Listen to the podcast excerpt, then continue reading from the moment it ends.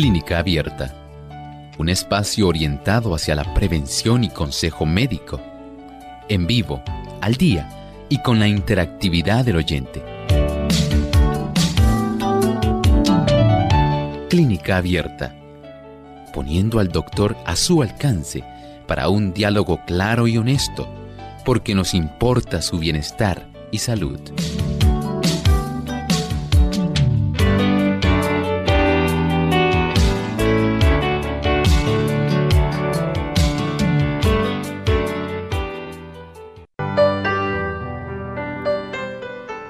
Llegado el momento para que ustedes amigos puedan participar en nuestro programa haciendo sus consultas. Les invitamos a que desde ya puedan comunicarse a través de nuestro chat, pueden escribir en nuestra página web. Solamente tienen que entrar a radiosol.org. También a través del Facebook, aquellos amigos que nos siguen a través de las redes sociales, estaremos recibiendo consultas también por este medio y a través de las líneas telefónicas como usualmente hacemos. Vamos entonces a recibir sus llamadas. Recuerden que localmente en Puerto Rico es el 787 303-0101. Para los Estados Unidos, el 1-866-920-9765. Para llamadas internacionales libre de cargos, el 787 como código de entrada, 282-5990 y 763-7100. Ya estamos listos para comenzar a recibir sus llamadas y sus consultas, así que desde este momento pueden comenzar a participar.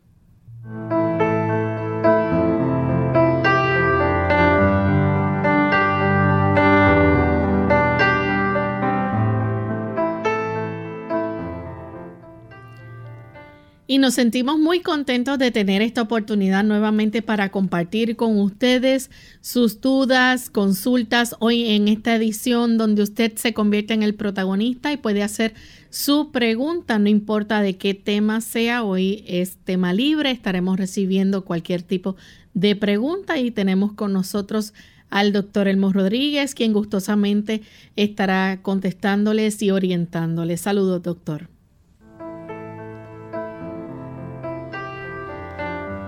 Bien, y también queremos que nuestros amigos que nos siguen y están conectados a través de otros medios puedan disfrutar de nuestro programa. Así que enviamos un cariñoso saludo a todos los que en Uruguay se encuentran escuchándonos a través de Radio La Voz de la Esperanza 97.5 FM. Esta emisora hace posible llegar hasta nuestros amigos allá en Uruguay también al norte a través del 102.3 en Tacuarembo, Uruguay. Así que para ustedes, para los que nos escuchan en los Estados Unidos y todos aquellos que recién se acaban de conectar, bienvenidos a nuestro programa. Vamos a, en esta hora así a permitir que el doctor entonces comparta con nosotros su saludo y también el pensamiento saludable de hoy. Claro que sí. Saludamos cordialmente a todos nuestros amigos y deseamos compartir con ustedes este hermoso pensamiento. Dice así, es la falta de una acción armoniosa en el organismo humano lo que ocasiona la enfermedad. La imaginación puede controlar las otras partes del cuerpo para su propio mal. Todas las partes del organismo deben funcionar armoniosamente. Las diferentes partes del cuerpo, especialmente las alejadas del corazón, deben recibir una libre circulación de la sangre. Las extremidades realizan una actividad importante y deben recibir una acción, una atención esmerada. Ciertamente tiene que haber una armonía de acción todo nuestro cuerpo funciona como un todo, de tal forma que cuando damos la oportunidad a que haya un armónico desempeño de todas las partes de nuestro cuerpo, el beneficio será la salud. Y por supuesto, para tener esa buena salud, debemos tener una circulación adecuada. Vean qué importante resulta el que nuestras extremidades puedan estar adecuadamente provistas de una temperatura, de una cobertura que sea suficiente para que sea uniforme la distribución de la sangre y cada uno de los diferentes tejidos pueda ejercer su función que propenda a la salud.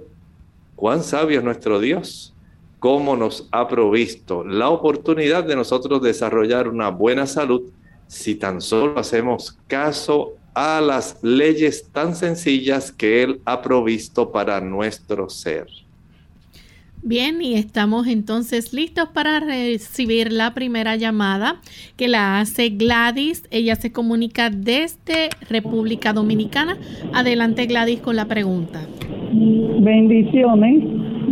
Igual. Buen día.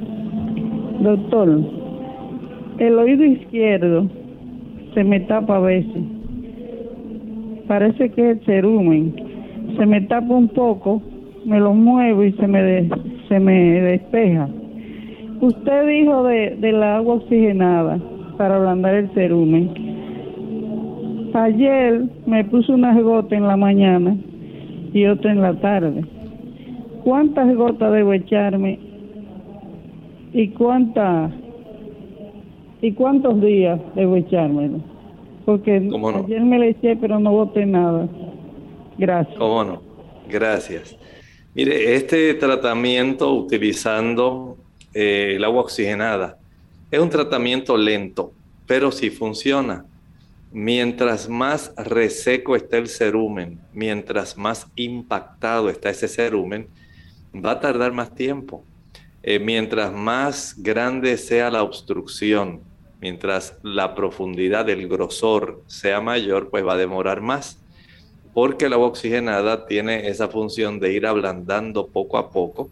Usted lo que hace es eh, instilarse unas tres gotas de esa agua oxigenada, espere a que haga la efervescencia y una vez haga la efervescencia, entonces se pone un trocito de papel sanitario ahí cerca de la oreja y va a voltear su oído, esa oreja, en dirección al piso, de tal manera que pueda comenzar a fluir esta cantidad de agua oxigenada que usted añadió. Una parte va a hidratar para ir, eh, digamos, ablandando este cerumen Usted lo que hace es que pone el oído afectado, digamos, lo voltea hacia el techo, se instila las gotitas de agua oxigenada, permite que hagan la efervescencia, una vez hagan la efervescencia se pone un poco de papel sanitario en el área de esa oreja y ahora voltea su oreja que quede mirando hacia el piso. De esta manera puede comenzar a ablandar y a expulsar esa agua. Este tipo de procedimiento lo puede practicar cada media hora o cada hora si usted gusta. Eh, la frecuencia ayuda para ir ablandando aún más ese cerumen hasta que llegue el momento en que ya se ha desobstruido completamente. Pero si demora un poco. No piense que en un día usted va a lograr toda la desobstrucción. Puede ser que le requiera unos tres o cuatro días el lograr. Tenemos también a Marisol que nos llama de la República Dominicana. Adelante, Marisol. Sí, buena. Bienvenida. Ah, quiero pedirle al doctor algunos remedios naturales para bajar la creatinina de los riñones, que la tengo alta. ¿Cómo no? Con mucho gusto le ayudamos. El mejor remedio natural, número uno, es que usted tenga bien controlada la presión arterial. Si no es hipertensa, pero es diabética, tiene que tener bien controlada la cifra de la glucosa circulante. Si tampoco tiene problemas con su diabetes, tiene que reducir el consumo de carne. A mayor consumo de carne se eleva más la creatinina. Si tiene alguna afección renal que ya usted sabe que le está facilitando el, deterioro de la función renal, entonces hay que ir en esa dirección. pero generalmente cuando ya usted deja de comer proteína de origen animal, que se encuentra principalmente en la leche, la mantequilla, el queso, los huevos y la carne, usted va a notar una mejoría en la función del aclaramiento de la creatinina a nivel renal. Tenemos también a Iris de Caguas, Puerto Rico. Adelante con la pregunta, Iris. Sí, buenos días. Este, mi pregunta es, ¿qué es la gota? Eh, ¿Cómo se origina y cuál es su tratamiento? ¿Cómo evitarla o cómo tratarla? Gracias. Gracias. La gota se le llama la enfermedad de los reyes. Estamos aquí hablando de una incapacidad para el cuerpo poder procesar adecuadamente unas bases nitrogenadas del ADN que se llaman purinas. Y estas purinas que nada tienen que ver con el alimento que se le da a las aves, a los pollos, a las diferentes gallinas, no tiene que ver nada con eso sino que estas purinas, que son bases nitrogenadas, se encuentran en todos los productos que son proteicos, pero abundan más en los productos que son de origen animal, proteínas de origen animal. Y el proceso de metabolizar estas proteínas puede traer trastornos de tal manera que comienzan a acumularse el ácido úrico. Una vez este ácido úrico, que es producto de ese metabolismo de las purinas, comienza a elevarse, tiende a acumularse principalmente en algunas articulaciones. Por ejemplo, puede ser la articulación del dedo gordo de alguno de los pies, a veces puede ser también las rodillas, puede ser los codos. Son articulaciones generalmente grandes, y por supuesto se van a poner muy calientes y muy dolorosas, lo cual le va a impedir a usted eh, caminar o ejercer la función de esa extremidad. Si usted quiere evitarla rápidamente, el mejor tratamiento, deje de comer proteína de origen animal, leche, mantequilla, queso, huevo y carne. También se debe evitar el alcohol y el café ambos también tienen un efecto en cuanto a la elevación del ácido úrico. Además de hacer ese cambio en la alimentación, puede preparar un jugo que contenga, por ejemplo, dos tazas de agua, le añadimos seis tallos de apio, celery y el jugo de dos limones. Una vez ya licúe, proceda a colar y de este tipo de jugo de apio con limón, va a tomar una taza una hora después del desayuno y una taza una hora después de la cena durante un lapso aproximado de siete días. Espero que usted pueda ver mejoría para evitar tener que usar algún otro producto para esta condición. Bien, vamos en esta hora a nuestra primera pausa. Cuando regresemos continuaremos contestando más de sus preguntas. Sabemos de los beneficios de la luz solar, pero también sabemos que todo en exceso hace daño. La sobreexposición a la luz solar puede causar envejecimiento de la piel, cáncer de la piel y daño ocular, cataratas. Examine la piel periódicamente para detectar cualquier lunar que cambie de forma, color o tamaño. Detecte cualquier úlcera que no se sana. Las siguientes recomendaciones le evitarán daños producidos por el sol. Tome sol en dosis diarias pequeñas y graduales. Reduzca a un mínimo las exposiciones al sol del mediodía durante el verano, entre las 10 de la mañana y 3 de la tarde. Cuando esté afuera, use ropa protectora y un sombrero de ala grande. La ropa de tela de algodón permitirá que la piel absorba algo de los rayos solares. Coma los alimentos más saludables, tales como frutas, verduras, granos integrales, nueces y semillas, las cuales están libres de aceites refinados y azúcar. Estos productos son ricos en antioxidantes, preventivos del cáncer, vitamina C, E y caroteno o previtamina A.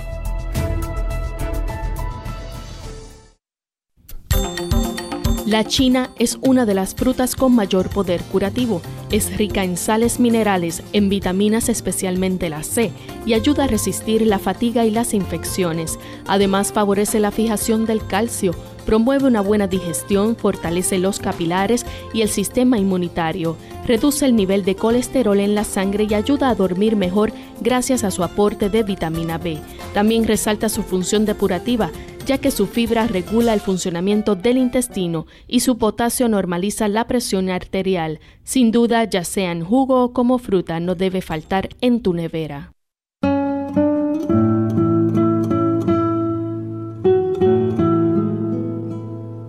Resulta paradójico que a todo el mundo la traiga la idea de vivir muchos años, pero a nadie le haga la menor gracia envejecer.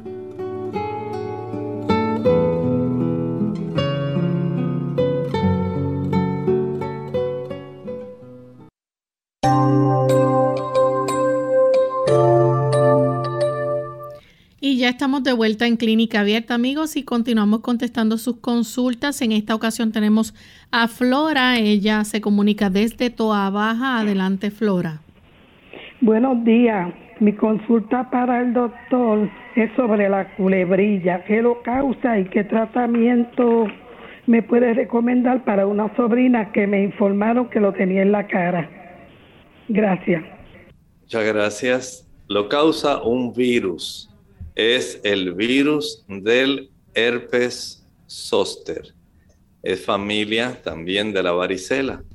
Y este virus básicamente es eh, bastante preocupante para la variante que usted tiene, esa manifestación que ocurre en la cara, porque tiende a afectar más bien las bifurcaciones, las tres divisiones que tiene el nervio trigémino, la oftálmica, la mandibular y la maxilar. Y al hacer esto, siempre preocupa mucho el que pueda manifestarse en la rama oftálmica porque puede afectar a la persona y si alcanza la zona de la córnea, lamentablemente va a afectar y a producir ceguera. De tal forma que es conveniente primero que esta persona vaya al médico, él pueda ver las lesiones, pueda estar eh, seguro de que no va a afectar esa área hay medicamentos que se utilizan eh, para este tipo de situación como el aciclovir, pero esto tiene que recetarse. Este aciclovir también viene en forma de tabletas, viene también en forma de ungüento para ayudar en las personas que tienen este problema tópico. Eh, puede también tener el beneficio la persona de utilizar por ejemplo, la vitamina B12 para ayudar con la neuralgia que causa, pero es necesario que la persona sea vista por el médico para saber cuán riesgoso puede ser la ubicación de su condición, su manifestación de este herpes. Nuestra siguiente consulta la hace Ana de Costa Rica. Pregunta si el carbón vegetal contrarresta el efecto de la insulina. ¿Puedo tomarlo y en qué momento? Pregunta. ¿Cómo no? Mire, si usted utiliza el carbón vegetal, eh, especialmente el que es activado, en horarios distantes, dos horas después, tres horas después de haber administrado insulina, no va a tener ningún problema la situación con el carbón activado sobreviene más bien con las personas que juntamente con el carbón eh, ingieren, por ejemplo, algún fármaco, por ejemplo, la metformina. Eso sí va a contrarrestar el beneficio que le puede proveer el medicamento de la metformina. Y de esta manera se anula, se reduce bastante y a veces se anula por lo cual no es conveniente el uso de el carbón activado con algún tipo de medicamento. Elru a través de Facebook pregunta si es bueno el clorito de sodio o el MMS. Eh, no está seguro cómo se llama. No, no podemos confundir una cosa con otra. Hay en las redes mucha, digamos, eh, orientación, se anuncia mucho eh, para contrarrestar el asunto del COVID. En realidad he sabido de personas que lo han utilizado, que lo han preparado ellos mismos, que tienen a su alcance la oportunidad de adquirirlo y de utilizarlo abundantemente y les ha, se han contagiado con COVID y han desarrollado COVID severo. He sabido casos así. Hay muchas personas que dicen que es eh, la mejor forma de contrarrestar, pero a mí no me consta. No puedo decir que sea un producto seguro, aun cuando usted vea muchas cosas en las redes no me atrevo a decir que es una forma de contrarrestarlo. Mari de Costa Rica, su hermana tiene 78 años, fue operada hace dos años de varices en su pierna izquierda, ahora tiene muy roja eh, la pierna y le duele, que le recomiendan caminar. Dice que hace unos días le sangró una de las venas. Eh, dice, este, si puede aplicarse algo para desinflamar sin afectar la piel. No, entiendo que debe ir al médico. Hay que verificar si está desarrollando algún tipo de flebitis o tromboflebitis. Aunque ella se haya extraído, digamos, la safena externa, eh, es necesario entender que el cuerpo tiene también la safena interna. Y no sabemos hasta qué grado se haya formado una celulitis una flebitis, una tromboflebitis. Todo depende del peso del cuadro clínico y para eso el médico tiene que ver y si es necesario practicar un Doppler o un duplex venoso. Tenemos a Emma Amador, es hipertensa. Últimamente el oído izquierdo le da eh, un sonido como si tuviera algo, dice ella tiene el pH en 6.0 y el colesterol HDL en 36. Bueno, independientemente del pH, el tener una hipertensión arterial va a facilitar que muchas personas eh, puedan tener este problema, especialmente si el colesterol está facilitando el que se vayan obstruyendo poco a poco las pequeñas arterias, que algunas de ellas están ahí en la cercanía del tímpano y puede dar este tipo de sonido. Según se va estrechando, la fricción de la sangre contra las paredes de la arteria puede ser recogida por nuestro sistema auditivo y dar este tipo de zumbido. La clave reduzca el colesterol, evite el consumo de productos animales que son los que nos proveen colesterol exógeno, el que viene de afuera, la leche, la mantequilla, el queso, los huevos y la carne. De ahí es que viene el colesterol exógeno. No es tanto algún tipo de dislipidemia familiar por un aumento en la producción endógena. Eso es muy poco frecuente. Más frecuente es que la cantidad de eh, colesterol que usted consume al consumir estos productos animales sea el que más afecte. De ahí entonces que el primer paso es nosotros dejar de consumir ese tipo de productos. Luego entonces eh, consumir, digamos, linaza triturada, que reduce bastante el colesterol. Podemos utilizar también eh, cebolla, se puede utilizar ajo, eh, puede utilizarse el salvado de avena o el afrecho de trigo. Hay diversos productos muy, muy adecuados y muy al alcance de las personas para poder mantener un colesterol que sea saludable. Pero el primer paso, deje de consumir productos de origen animal porque automáticamente lo van a elevar. Tenemos un anónimo, tiene un espolón ¿Qué le recomienda para ese dolor y desaparecerlo? Nos escribe desde Venezuela. Primero tiene que bajar peso. Mientras haya sobrepeso, el espolón va a seguir. En segundo lugar, si el calzado eh, es un calzado elevado, como ocurre en las damas que utilizan eh, calzado que queda muy empinado, Esto puede llevar a facilitar un desarrollo de inflamación en la zona del talón. También cuando se desarrolla una fascitis plantar que se torna crónica, la zona del origen de esta fascia puede facilitar el desarrollo de inflamación y de un espolón.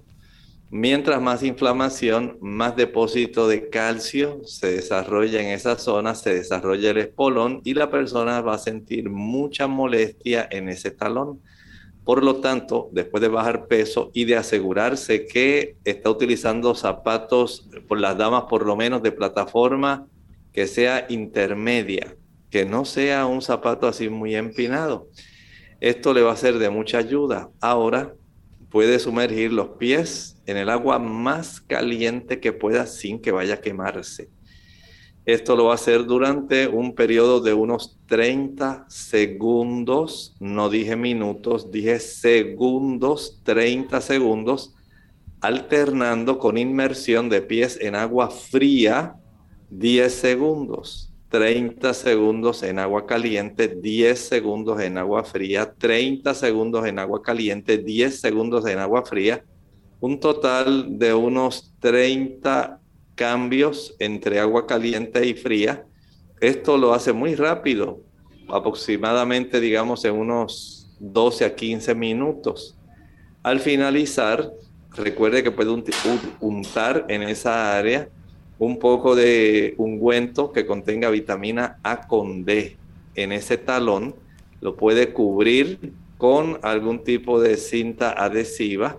Eh, puede también utilizar un suplemento que contenga picnogenol, un antioxidante muy bueno que ayuda para estos casos. Vamos en este momento a nuestra segunda y última pausa. El regreso continuaremos contestando más de sus consultas.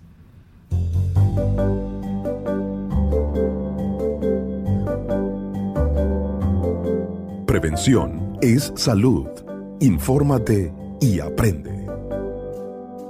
Los dentistas querían ocultarlo al mundo para sacar provecho con los blanqueamientos dentales. Escucha los beneficios del agua oxigenada, un producto muy barato que se puede encontrar en cualquier lugar. Primero, es un excelente desinfectante, ideal para ser utilizado en el cuarto de baño y cocina. Segundo, Mata los gérmenes bucales y blanquea los dientes con una cucharada. Enjuáguese la boca durante un minuto y luego escúpala. Número 3. Deje sus cepillos de dientes mojados en agua oxigenada, 10 volumen. Hay gente que mezcla con agua, pero es preferible puro. Número 4. Es una gran curación para todos los tipos de lesiones. Número 5. Sirve para quitar las manchas de sangre en la ropa. Número 6. Blanquea las uñas. Una cucharada en un recipiente con agua fría y luego remoja las uñas durante 10 minutos y las uñas deben estar sin esmalte para que te blanqueen. Número 7. Elimina los hongos de los pies. Úsalo por la noche en los pies. También elimina el mal olor Número 8. Desinfecta tablas de carnes, pescados y otros artículos en el hogar. Así que dile adiós a la salmonela. Si no sabías de estas ventajas, compártela con tus amigos para que ellos también puedan practicarlas.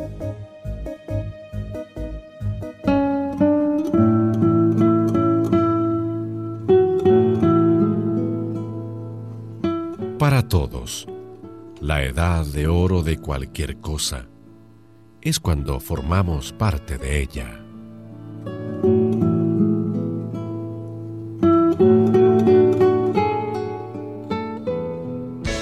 Unidos con un propósito, tu bienestar y salud. Es el momento de hacer tu pregunta llamando al 787-303-0101 para Puerto Rico, Estados Unidos 1-866-920-9765 y llamadas internacionales al 787-763-7100 o al 282-5990. Clínica Abierta, trabajando para ti.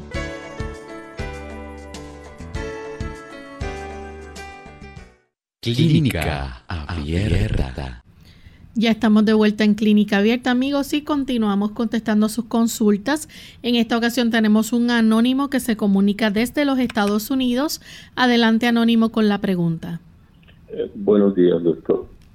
Buenos días. Mi pregunta, pregunta es, uh, ¿de acuerdo a tantos ah, vitaminas y suplementos que recomiendan los doctores tomar hoy en día, se puede tomar medicamentos todos completos, por ejemplo, potasio, magnesio, omega 3, vitamina B12 en un mismo momento, una píldora por cada, eh, cada píldora en un mismo momento. Muchas gracias. No creo que sea prudente, aun cuando generalmente se conceptúan los suplementos como seguros, hay condiciones bajo las cuales no es prudente utilizarlos así. Por ejemplo, hay personas que tienen condiciones que tienen que ver con situaciones cardíacas que cursan con una elevación del potasio. Imagine usted tomando un suplemento adicional de potasio. Entonces ya usted se pone en riesgos, especialmente su salud cardiovascular. No sería conveniente. También hay algunas personas, por ejemplo, que utilizan fármacos para su corazón o para reducir el colesterol. Y algunas de estas personas pueden utilizar una buena cantidad, digamos, de algo tan sencillo y natural como el jugo de la toronja o pomelo. Esto contrarresta, afecta el metabolismo de estos productos y ya la situación puede tornarse más preocupante. Por lo tanto, si usted desea asegurarse en tener una ingesta apropiada tanto de vitaminas como minerales, mejor utilice este tipo de suplementos que ya vienen dosificados, donde tienen multivitaminas, multiminerales, y si usted toma sus fármacos, digamos, en el desayuno, prefiera utilizar entonces el suplemento multimineral, multivitamínico en el almuerzo. De esta manera usted tiene una práctica mucho más segura y menos riesgo de sufrir alguna interacción. Tenemos entonces la siguiente llamada, la hace Tati de la República Dominicana. Adelante, Tati. Sí, bendiciones, bendiciones para usted. Sí, yo quiero preguntarle al doctor Herman, quiero eh, eh, hacerle saber al doctor Herman que yo tengo como cinco años que me diagnosticaron lo que se llama un hemangioma en mi hígado. Bueno, dentro de ese tiempo mi gastroenterólogo me ha estado tratando y dice que todo está bien, pero yo quiero ver cómo me ayuda con algo natural, que eso no sale barata, qué sé yo. Muchas gracias. Esta situación, esto es una formación generalmente eh, se puede conceptuar generalmente benigna, donde hay una red de pequeñas arteriolas. Estos hemangiomas eh, no son generalmente, no son malignos, son benignos. Y lo que hacen es, como tienen una mayor cantidad de vasculatura, dan una forma como de un ovillo, como de una bolita, claro, dependiendo del tamaño. Y a veces se pueden detectar eh, no solamente en la superficie de la piel, también hay órganos como el hígado que lo pueden eh, mostrar en algún tipo de estudio. Mi recomendación tan solo es que usted se haga el ultrasonido para dar seguimiento, si lo puede hacer una vez al año, para detectar si ha habido un aumento en el desarrollo del hemangioma o no. Mientras tanto, puede seguir en tratamiento con su gastroenterólogo. La próxima consulta la hace Mónica desde Ecuador. Adelante, Mónica. Eh, muy buenos días. Buen día. Eh, le saluda desde acá de Ecuador. La verdad, estoy bien preocupada. Bueno, mil, felicitaciones y que Dios les bendiga antemano. Lo que pasa es que yo estoy con una preocupación muy fuerte primero pongo mi salud en las manos de Papito Dios y luego en ustedes. La verdad es que yo tengo muchos años ya con una comezón muy fuerte en mis brazos. Eh, me, me he ido a hacerme ver y me dicen que tengo alergia al sol, que tengo alergia a la lana, que tengo alergia a los cosméticos ecuatorianos y tantas cosas, pero hasta ahora no me dan una solución. Y la verdad cada vez se intensifica más la comezón. Bueno, el área de mis brazos se pone bien roja, roja, quema una barbaridad y ahí viene una comezón bien fuerte que tengo que ponerme hielo y tengo que a bañarme en agua helada los brazos para sentir un poquitito de alivio, pero ya no, ya no me deja ni dormir. Es una comezón bien fuerte. La verdad no estoy durmiendo ni bien. Necesito, por favor, que usted me ayude, doctor. Muchas gracias. Mire, pienso que usted debiera ir eh, directamente a un dermatólogo, pudiera tener una manifestación solamente localizada de algún tipo de herpes que no esté presentando la erupción vesicular que el herpes manifiesta normalmente y solamente le esté dando el problema del dolor, el picor, el ardor en el trayecto de los nervios que tenemos en nuestro brazo. Recuerden que además del plexo que tenemos cervical, de este plexo se originan básicamente los tres nervios principales que van de nuestro brazo al antebrazo y a las manos. Nervio mediano, radial y el cubital. Y si se ha alojado este tipo de virus en alguno de ellos, puede estar dando o en alguna de las ramas de ellos, eh, porque hay ramas cutáneas. Esto pudiera estar dando el problema que usted está enfrentando. Por eso el ir al médico, especialmente al dermatólogo, para verificar esto es muy recomendable. Eh, el hielo sí da mucho beneficio en esto. También hay personas que para ese tipo de molestias y desesperantes pueden utilizar, eh, aplicarse alguna compresa que contenga ácido acético, esto es vinagre, vinagre empapado, frío. Ayuda también la fricción con hielo. Las inyecciones de vitamina B12 pueden ser muy útiles para este propósito. Eh, el sumergir el brazo en agua fría también. O sea, es por lo menos algo calmante en lo que se puede eh, detectar cuál es el problema básico que le está usted afligiendo. Tenemos entonces en línea telefónica a Altagracia de la República Dominicana. Adelante, Altagracia. Sí, buenas, ¿cómo están? Bendiciones para todos. Muy bien, bienvenida. Mi pregunta es al doctor, yo tengo una flema de casi un año en la garganta y no hay forma de que se me quite.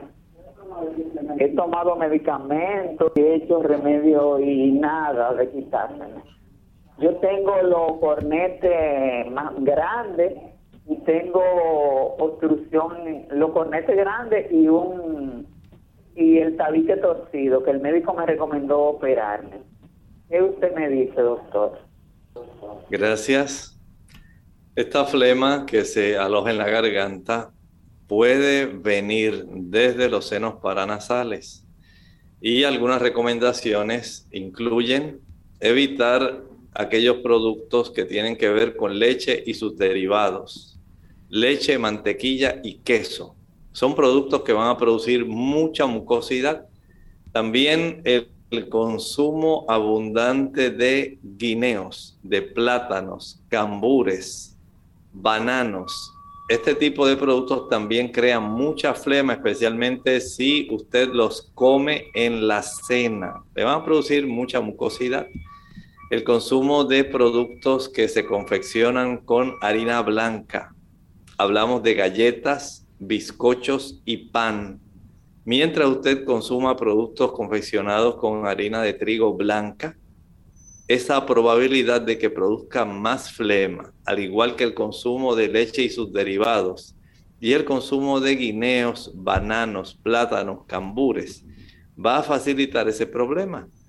Vaya directamente a la causa del problema. Y por otro lado, para ayudarse a expulsar esa flema, puede mezclar media taza de agua caliente o tibia, que no se vaya a quemar, con una cucharada de carbón activado, una cucharada rasa, 15 eh, mililitros. Y a esto le añade una, un tercio de cucharadita de sal. Agite bien esta solución y proceda a practicar gargarismos para que usted pueda tener la bendición de observar la reducción de esa mucosidad. Bien, tenemos en esta hora a Ana que se comunica de San Juan, Puerto Rico. Adelante, Ana. Sí, doctor, este, yo eh, tengo 86 años y entonces este tengo fibrilación arterial. Eh, tomo hacer, algo, ay no sé, pero está bien.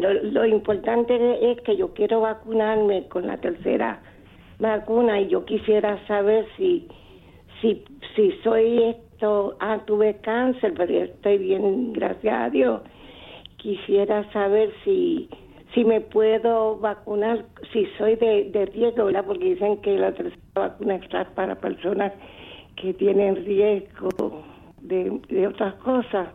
A ver si me puedo vacunar. Gracias, Dios le bendiga. Gracias.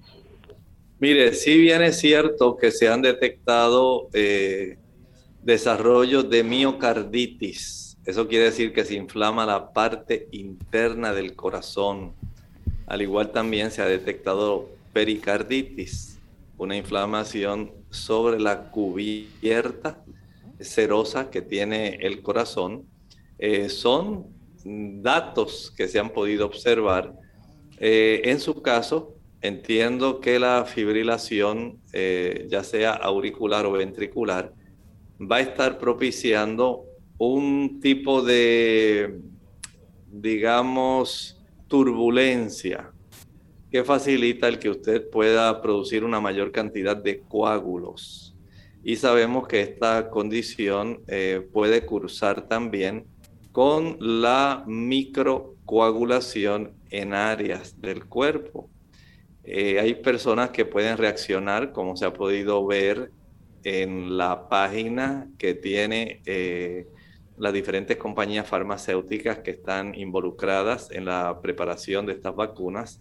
Esa página se llama VAERS, VAERS, V-A-E-R-S. Y ahí se reportan estos efectos adversos. En su caso, yo preferiría que usted fuera a su cardiólogo, que el cardiólogo que sabe los fármacos que usted tiene, y que conoce el riesgo que usted enfrenta. Él es el más indicado para que le pueda decir a usted en esta hora si usted debe o no vacunarse. Bien, María Isabel desde Honduras nos escribe y dice que tiene una vecina que tiene artrosis de mano, tiene afectado el pulgar derecho, muy adolorido, no ha encontrado todavía un doctor que le pueda ayudar. ¿Qué le puede recomendar para aliviarle? depende de qué sea lo que tiene que le esté causando la artrosis. Si es en las manos, tiende a ser más artritis reumatoidea, pero no sabemos la causa por la cual ella la desarrolló. A veces puede ser por alguna causa traumática, un golpe muy fuerte que haya recibido y que haya facilitado el desarrollo de la artritis reumatoidea o pudiera ser más bien el desarrollo de artritis reumatoidea como una enfermedad autoinmune. No sabemos cuál sea en realidad la causa que ella tenga, pero sí podemos ayudarla para que ella piense en que si desea un beneficio a largo plazo, evitar más inflamación con dolor es posible. ¿Cómo? Sencillamente si la persona evita el consumir aquellos productos que contienen ácidos grasos saturados. La mayor parte de estos ácidos grasos, ácidos grasos saturados contienen una gran cantidad de ácido araquidónico. Y estos ácidos grasos saturados generalmente están en la leche, la mantequilla, el queso, los huevos y la carne. Son los mismos productos que también van a proveer una gran cantidad de colesterol. Pero algunas personas desconocen que la abundancia de ácido araquidónico en estas grasas saturadas que están contenidos en estos alimentos de origen animal facilitan el desarrollo de eicosanoides y los eicosanoides facilitan el desarrollo de prostaglandinas inflamatorias y usted quiere verse libre del dolor y la inflamación. Así que dejar de consumir estos ácidos grasos que tienen este tipo de facilidad para producir inflamación es lo número uno que usted va a hacer. Número dos, recuerde que el azúcar también es otra causa de inflamación. Mientras usted puede evitar consumir productos azucarados, evítelo. Recuerde que la curcumina ayuda a reducir la inflamación, pero si usted continúa consumiendo los mismos productos, digamos el churrasco, continúa consumiendo las albóndigas, la hamburguesa doble carne, la pizza triple queso, pues ya sabe que va a seguir el problema, porque usted mismo está facilitando la inflamación. Cuando usted deja de usar esos productos y ahora utiliza la curcumina o sumerge su mano en el agua más calientita que pueda, solamente calientita, sáquela, vuelva a sumergirla otra vez durante aproximadamente 30 segundos en agua caliente solamente. Entonces puede usted ayudarse. Algunas personas utilizan el suplemento MSM, metil sulfonil metano, y este producto les puede ayudar. Otras personas utilizan plantas plantas comestibles, como por ejemplo la alfalfa, excelente para estos casos también. Pero comenzamos donde hay que comenzar, en el aspecto básico, evitar el, que el cuerpo tenga motivadores de la inflamación, como lo son los productos de origen animal y el azúcar. Bien, ya estas son las consultas que tenemos hasta el momento, así que si alguien más quiere hacer alguna pregunta, nos quedan algunos minutos disponibles para que puedan llamar y hacer su consulta. 787-763-7100 y también el 282-5990. Bien, en Puerto Rico recuerden que es el 787 303 0101. Vamos a tener nuestra próxima llamada que la hace una anónima de la República Dominicana. Adelante, anónima. Quiero saber cómo combatir la anemia. Perdone, ¿cómo combatir qué? La anemia. La anemia. Gracias. Depende cuál sea el tipo de anemia. Si es anemia ferropénica, es la anemia que necesita hierro. Hay anemias que lo que necesitan es ácido fólico y vitamina B12. Si es causada por pérdida de sangre, si es causada por una pobre ingesta de estos eh, nutrimentos, si es causada porque hay una destrucción rápida por causas inmunológicas dentro de nuestro cuerpo. Para combatir la anemia hay que saber la causa. Si es porque la dama tiene fibromas y tiene mucho sangrado eh, menstrual, si es porque la dama, aunque no tenga fibromas, tiene un sangrado muy abundante, entonces ya tenemos razones por las cuales eh, trabajar. Si es porque la persona no ingiere suficiente hierro, si es porque no ingiere alimentos ricos en folatos, como lo son las legumbres, frijoles, habichuelas blancas, negras, pintas rojas, garbanzos, lentejas, el hierro lo encontramos, por ejemplo, en el aguacate, en las espinacas, en la remolacha, en las lentejas, en las uvas pasas, en la chinola o parcha, fruta de la pasión. Todos ellos tienen una buena cantidad de hierro. Pero si usted no consume esos productos, no va a tener hierro. hay otras personas que tienen trastornos respecto a la absorción del hierro. Por ejemplo, están tomando algún antiácido y al utilizar antiácidos bloquean la absorción del hierro. Usted solito se impide absorber el hierro que necesita. Otras personas no ingieren suficiente ácido fólico y vitamina B12. Otras no estimulan lo suficiente la médula ósea para que la produzca. Hay casos donde si hay insuficiencia renal, se puede afectar la producción de la eritropoyetina, que es la hormona encargada de producir o estimular en la médula la producción de glóbulos rojos y de ayudar a tener una buena hemoglobina. Otras personas pueden tener deficiencias en la diversidad de aminoácidos que consumen para producir buenos glóbulos rojos. O sea, vea que hay una gran cantidad, igual hay personas que tienen ya trastornos genéticos, como la anemia drepanocítica, la talasemia mayor, la talasemia menor, que pudieran estar dando ocasión a esto. Primero asegure en una analítica de sangre, en un contaje de células sanguíneas, verifique cómo está la hemoglobina, el hematocrito, cómo se encuentra el volumen corpuscular medio, el hematocrito corpuscular medio, el tamaño del glóbulo rojo, y eso nos puede dar una idea indirecta de qué es lo que está ocurriendo. En otros casos hay que someterse a pruebas más específicas para saber cómo está la captación de hierro, el transporte del hierro, porque de todo esto pues va a depender que usted tenga una cifra adecuada además de lo que se pueda obtener en el historial, sabiendo si hay una negatividad, por ejemplo, en la presencia de sangre en una prueba de sangre oculta en el excremento. Esto es muy importante. O si hay alguna otra condición que sencillamente está cursando con destrucción de glóbulos rojos que estén siendo básicamente destruidos por el vaso. Nuestra próxima consulta la hace Ángel de la República Dominicana. Adelante, Ángel. Buenos días, bendiciones.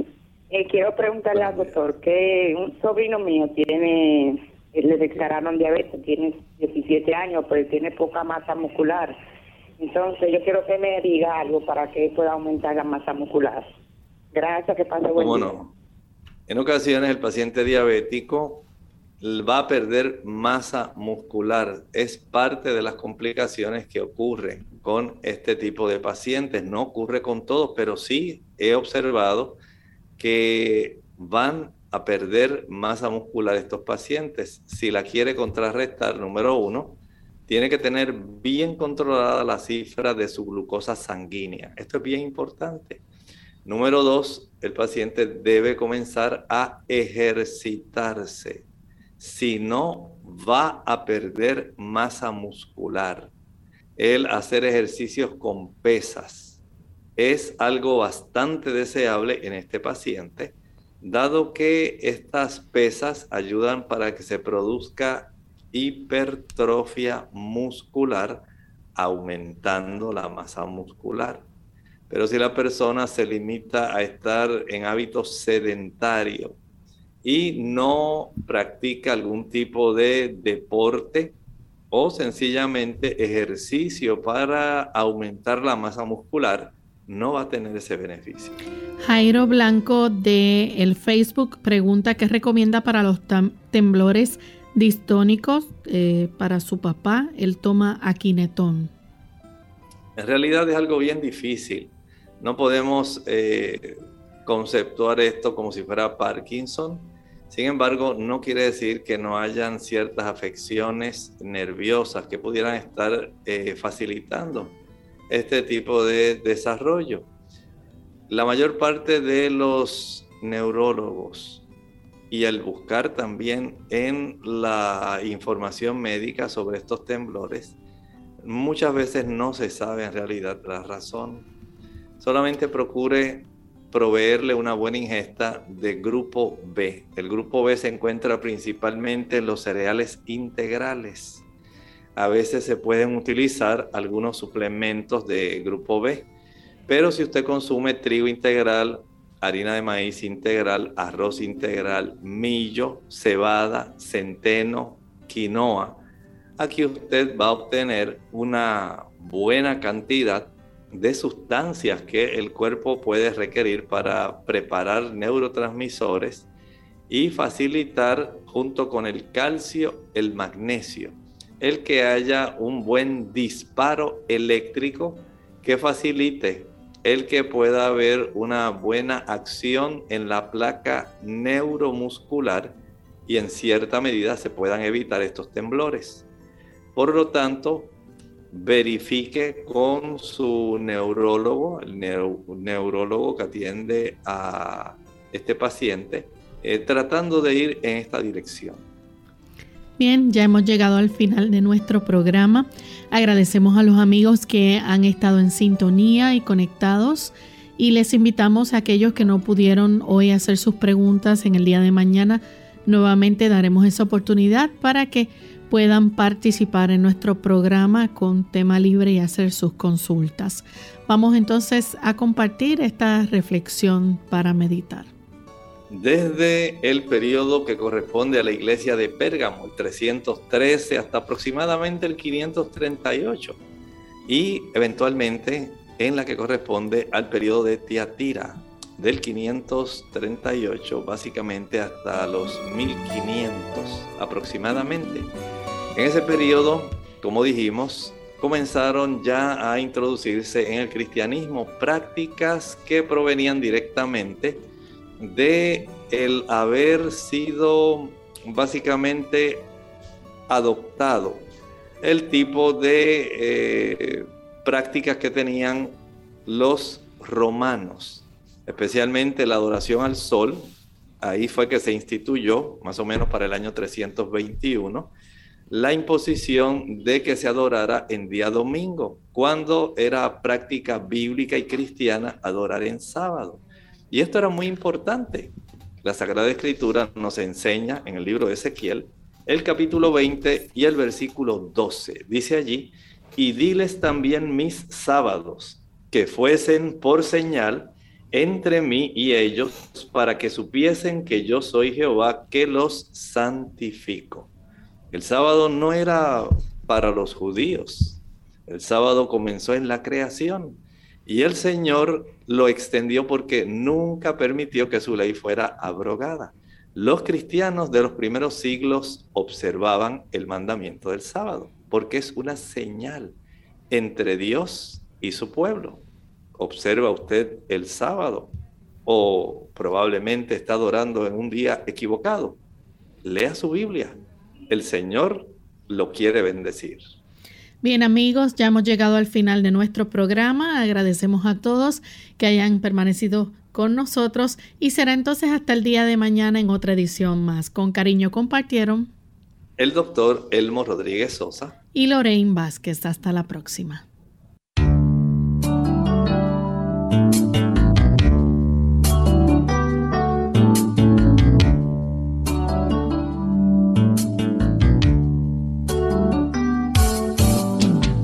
Abierta. No es nuestra intención sustituir el diagnóstico médico. Antes de poner en práctica cualquier consejo brindado en este programa, usted debe consultar con su médico. Hasta la próxima.